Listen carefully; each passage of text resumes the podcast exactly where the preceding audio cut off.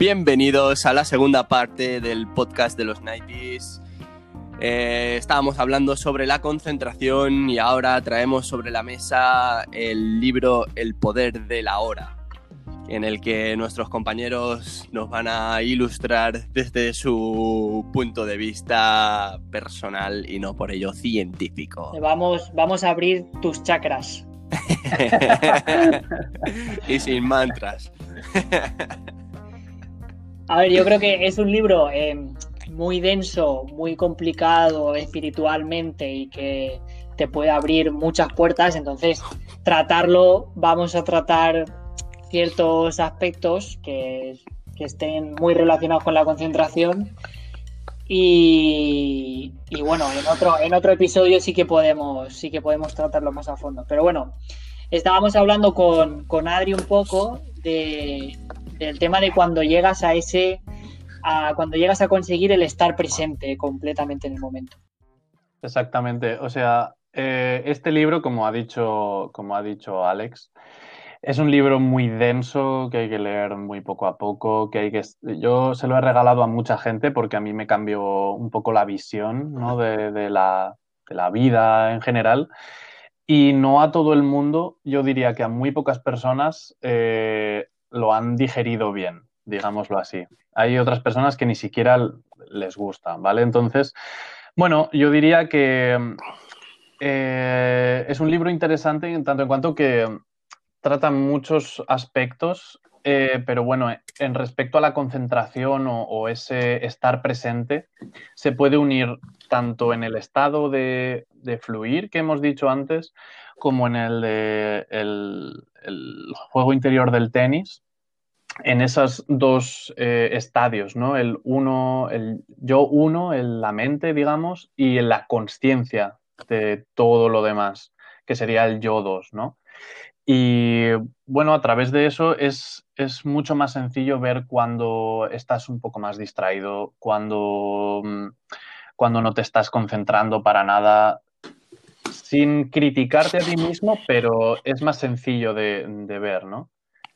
Todo esto traído al mundo de nuestro del trombón, de la música, del de, estudio, ¿no? De lo que y además, además ya es añadido a que a la música, al ser un, arte y ser eh, una acción creativa, es más difícil parar a tu cerebro en ese momento de creatividad y decirle, eh, deja de ser creativo y vamos a, vamos a intentar buscar un punto medio en el que la creatividad y mis ganas de, concentrarme y tal encuentren un punto medio y, fluyan.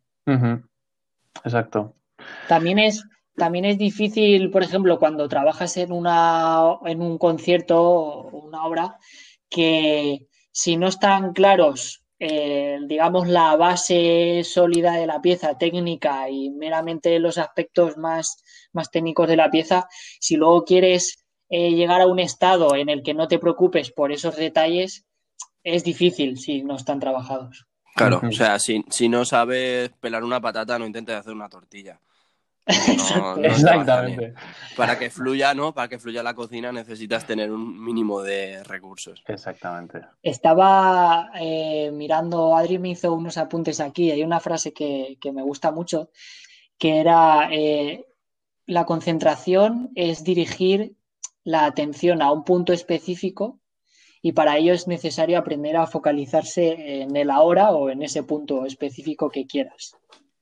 O sea, es es súper, súper importante que eh, entendamos que la concentración es poder mantener nuestra atención durante un tiempo en, un objetivo. Entonces entran dos factores en la concentración. Entra la atención y entra tener claro qué es lo que queremos conseguir. Porque si yo no tengo claro que quiero llegar al final de, la meta en la carrera, eh, me voy a desviar y voy a llegar tarde.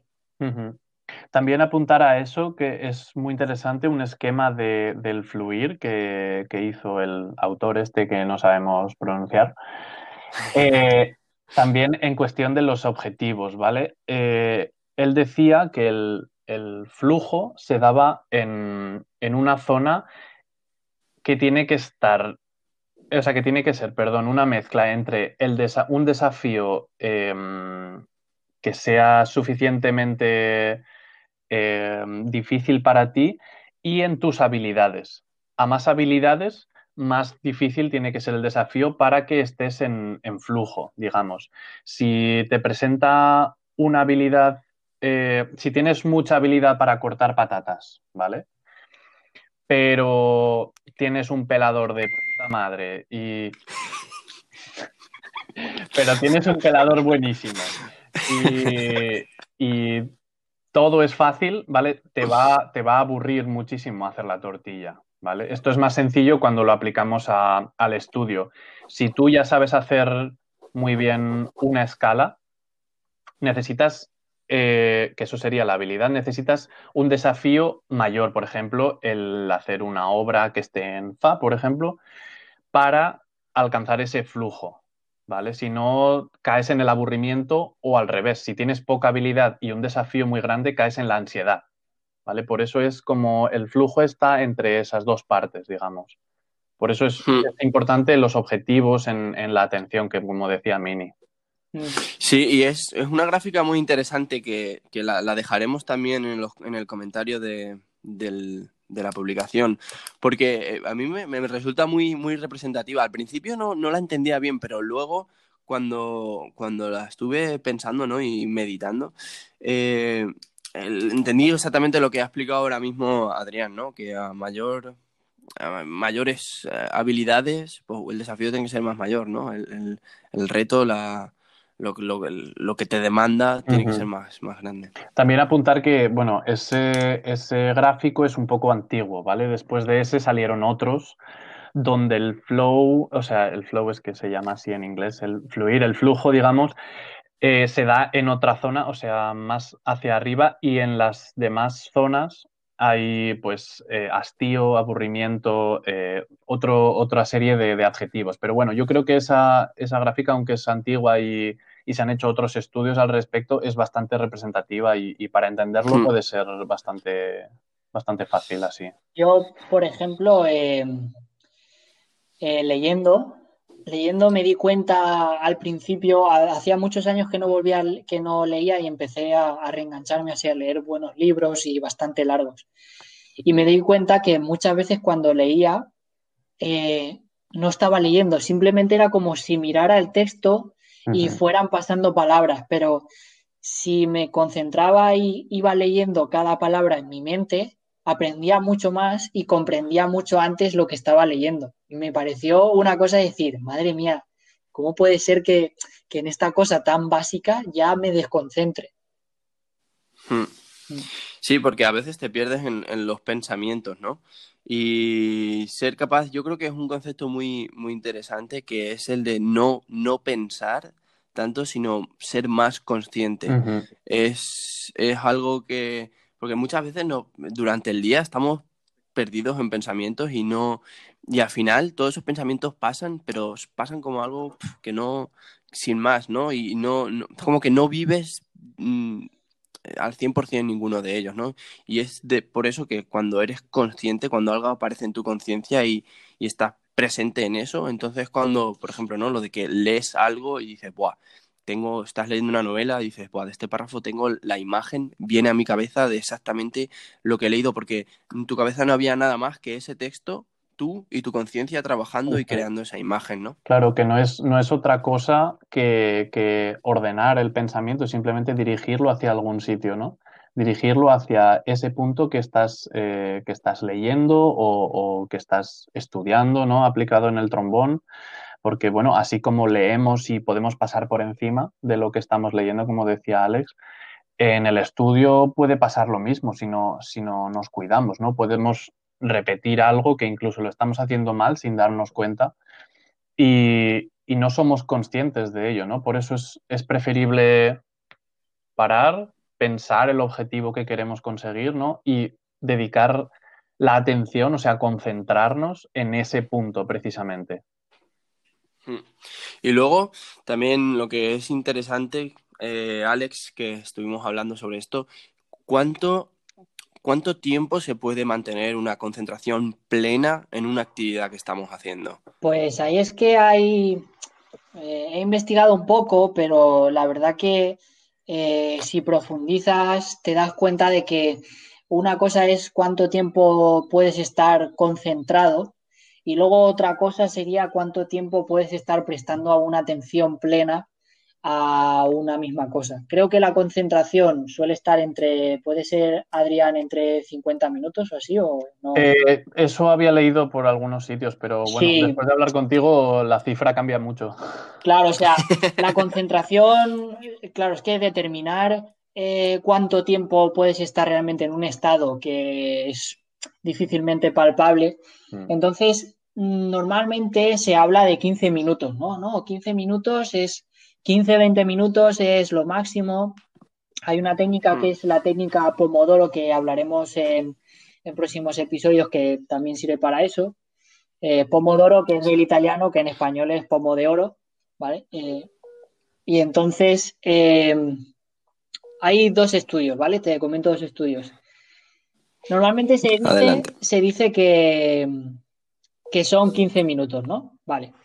En 2015 eh, hubo un estudio encargado por Microsoft, ¿vale? Que, comenta que el tiempo de atención de un estudiante era de 8 segundos. Y Neil Bradbury, un científico, comentaba en, el mismo artículo que un carpín dorado, lo que se conoce como un pez de colores, tiene una atención de 9 segundos, es decir, un 12% más que la de los humanos. Entonces, según Bradbury, este científico, en 2016, el concepto este propagado de que lo normal son 10 o 15 minutos de atención está sacado de un único manuscrito publicado en 1978 por Harley, Harley Davis, que describe la caída de atención durante una clase. Y el artículo eh, realmente no va de, la atención, sino de tomar apuntes. Y tampoco es una investigación original, sino que revisa la bibliografía existente hasta ese momento, o sea, hasta 40 años antes. Se nos cae por todas partes. A ver, mm, bueno, yo creo que en 2020 ya hay estudios más, más recientes y, pues hay uno eh, de 2010 de un científico que se llama Diane Punz, ¿vale? Y que, que cogió un grupo de estudiantes y en, la clase de, química hizo un, estudio sobre, sobre, la atención. Entonces, eh, el equipo de investigación observó que, que, no había fases, sino que la atención y la desatención se alternaban a lo largo de toda la clase. Además, eh, sugiere que más que un déficit de atención de los estudiantes, era un desvío de la atención. O sea, se, centraban en cosas diferentes a la explicación del, profesor. Muchas veces a mí me ha pasado, o sea, estás en una clase, estás a tope, esto y lo otro, pero si, si cada cierto tiempo no hay un, no hay un, como digamos, un descanso, un vamos a hablar de otra cosa, eh, es difícil estar toda la clase al 200%. Sí, sí, completamente. Y ahora ya hablando de experiencia personal, ¿no? En mi caso, por ejemplo, yo puedo aguantar en una sesión de calentamiento haciendo técnica, ejercicios así, a lo mejor 50 minutos haciéndolo y mi mente funciona todavía pero sin embargo cuando estoy trabajando algo más específico, algún pasaje o no, un pasaje, solo cambiar de pasaje antes de 10 minutos, no estoy más con un pasaje más de 10 minutos, nunca, 5, sí, 8, 10 minutos por ahí, y solo hacer sesiones más cortas, ¿no? Y también, no sé si, pero creo que depende un poco, ¿no? De la actividad que estás haciendo, puedes aguantar más o menos, porque por ejemplo, si estoy calentando, hablando del trombón en este caso, ¿no? Si estoy calentando, parar a los 20, 25 minutos es como, uy, no, ¿sabes? Porque tampoco necesito una atención tan fuerte cuando estoy calentando, es más que tu cuerpo vaya entrando en el, en el, en el mood, ¿no? Pero sí, ¿no? Como que depende, depende un poco de, la actividad, ¿no? Como lo veis vosotros. Sí, hay un, yo estoy de acuerdo. Hay una cosa también que, algunos eh, indican que es el hecho de si tú estás 25 minutos, por ejemplo, en esos 25 minutos estás a tope y evidentemente cuando llegue el momento de, hacer el descanso a los 25 minutos, tú estás a tope, no quieres descansar. Pero si descansas, se puede producir una cosa que es necesito seguir. Entonces, durante esos cinco minutos descansas y cuando vuelves tienes ganas de seguir otros 25 minutos a, a tope. Es un poquito... Exactamente. Pero claro, en música es un poco diferente porque necesitamos más tiempo y, yo creo que la estructura sería un poco diferente. A una, de todas formas, eh, yo creo que se puede trabajar eh, de ese modo. ¿Cómo lo ves tú, Adri? Sí, yo, es, muy interesante los puntos que, que, traéis. Por ejemplo, el de mm, empezar a calentar, ¿no? Y, bueno, no estar tan al tanto de lo que estás, o sí estar al tanto, pero bueno, dejar fluir un poco más la, cosa, ¿no? Para poner a tu cuerpo a tu cuerpo a tono, digamos. Eso, bueno, tendría que ver un poco también con la parte, desactivar un poco esa parte crítica, ¿no? Que, que entra cuando estamos en el estudio. Y bueno, simplemente dejarnos un poco más llevar, ¿no? Por las sensaciones de, bueno, vale, pues ahora estoy abierto o con la sensación de cada uno que, necesite, ¿no? Pero sí que es importante lo de eh, pequeñas, pequeñas cantidades de, estudio, ¿no? En, porque al fin y al cabo es un trabajo tan específico, tan detallista muchas veces, que es, necesario el, hacer pausas seguro. Y bueno, la cantidad de, de minutos ¿no? en el estudio, es, eso ya es a cada uno. Digamos que podrá haber eh, estudios, pero bueno, depende del nivel de detalle que estés trabajando o si estás trabajando em, el tocar de arriba abajo la pieza o un programa, ¿no? Todo depende, pero pausas, sí, sí a las pausas. Son importantes. Estamos a favor de las pausas. Bueno, antes de concluir, eh, hacemos un pequeño esquema de, para simplificar todos los melones que hemos traído sobre la mesa, Alex. Entonces, yo empezaría por, por la, diferenciación ¿no? entre la conciencia y, la mente y los pensamientos. Es decir, no somos nuestros pensamientos. Esto ejemplificado, ¿no? Podríamos poner el ejemplo del de, el cielo azul y los pensamientos como las nubes, ¿no? Entonces, cuando conseguimos, el, cielo azul es nuestra conciencia, es donde todo aparece y un, peldaño por abajo están los pensamientos y en, y en la otra parte estarían eh, los sentimientos, ¿no? Lo que tiene que ver con los, si con me dejas interrumpir de un momento, a eso añadiría además las emociones. O sea, son debajo pensamientos, sentimientos, emociones. Exactamente. Y todo esto aparece en nuestra conciencia. El el problema o el malentendido que tenemos a veces es que pensamos que nosotros somos nuestros pensamientos, cuando en realidad lo que somos, somos es nuestra conciencia, ¿no? Y desde esta diferenciación, sabiendo que nosotros no somos nuestros pensamientos y que también podemos darle más importancia a podemos centrar nuestra conciencia un poco más en el, momento presente, que todo lo que percibimos en el momento presente eh, se produce por nuestros sentidos, ¿no? Y por nuestras emociones, que a veces no son razonables, que no se pueden encarcelar en palabras, por eso es tan difícil hablar de esto. Eh, en esto tenemos, ¿no? Es, cuando se encuentra ese fluir de estar presente en lo que estamos haciendo, ¿no? Y es también lo que hemos encontrado en la diferenciación del juego interior del tenis, del yo número uno, que es nuestra mente crítica que emite juicios, y el yo número dos, que es esto que viene directamente de nuestra conciencia, que observa pero que no emite juicios. Es decir, si algo no sale como queríamos, con la imagen mental que, que teníamos, que también lo ha dicho antes Adrián, de ponernos un objetivo, no es, no está mal, sino que hemos hecho las acciones para que salga de esa manera. Que a lo mejor era un golpeo en el tenis que se va afuera, no está mal. Hemos hecho la acción para que esa bola vaya allí. O para, hemos, hemos puesto los labios para que una nota salga así y ha fallado. Pero no está mal, hemos hecho la acción para eso.